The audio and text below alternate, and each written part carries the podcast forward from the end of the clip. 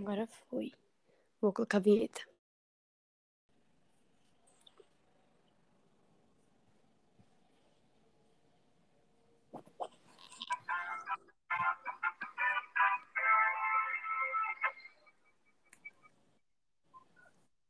Bem-vindos ao PodTeam, onde traremos tudo o que você precisa saber sobre biossegurança.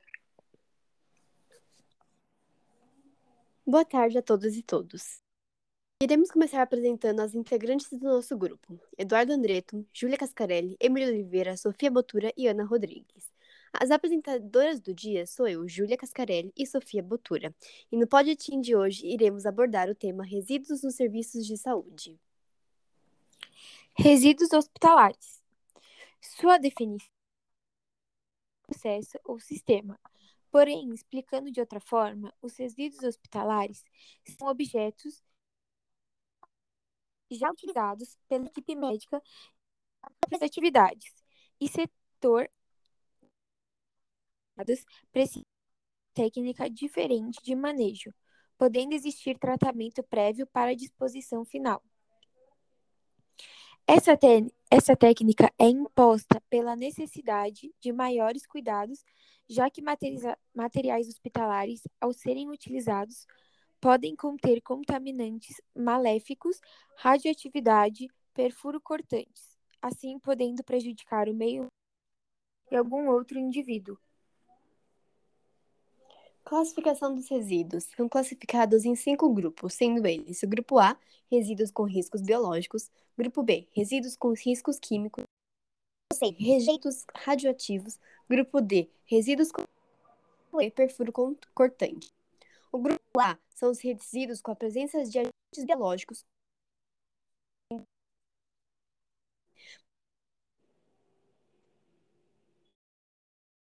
ou infectantes.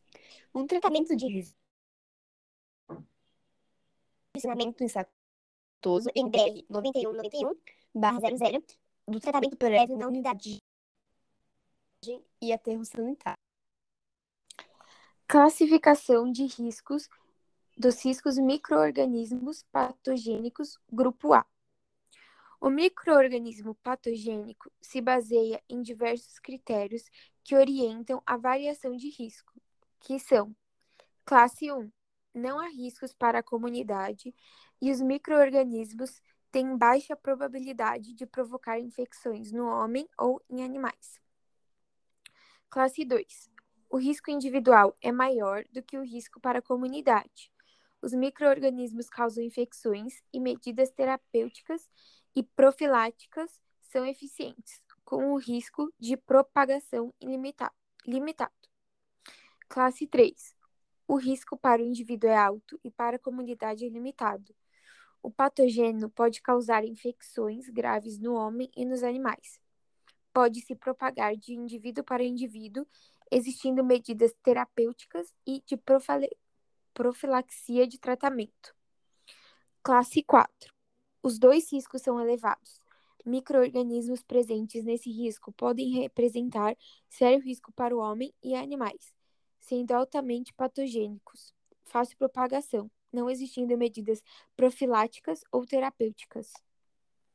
Grupo B. Resíduos contendo substâncias químicas que podem apresentar risco à saúde pública ou ao meio ambiente, dependendo de sua característica de inflamabilidade, corrosividade, reatividade.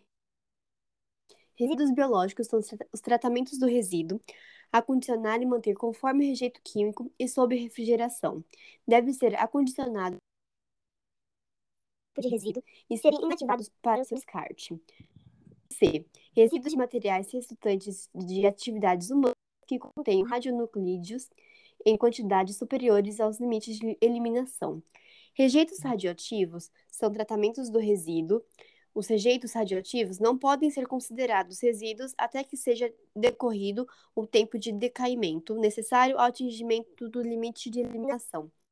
Devem ser acondicionados conforme cada tipo de resíduo e serem inativados para o seu descarte. Grupo D são resíduos que não apresentam risco, resíduos comuns. Tratamento do resíduo. Podem ser segregados para reciclagem, conforme sua composição. E grupo, e grupo E são resíduos de qualquer, quaisquer dos grupos anteriores em materiais perfurocortantes ou escarificantes. Tratamento do resíduo. Todos esses resíduos devem ser submetidos a tratamento, utilizando-se processo físico ou outros processos que vierem a ser validados para a obtenção de redução ou eliminação de carga microbiana em equipamento compatível, compatível com o nível 3 de inativação microbiana. Atenção. Nós somos o toda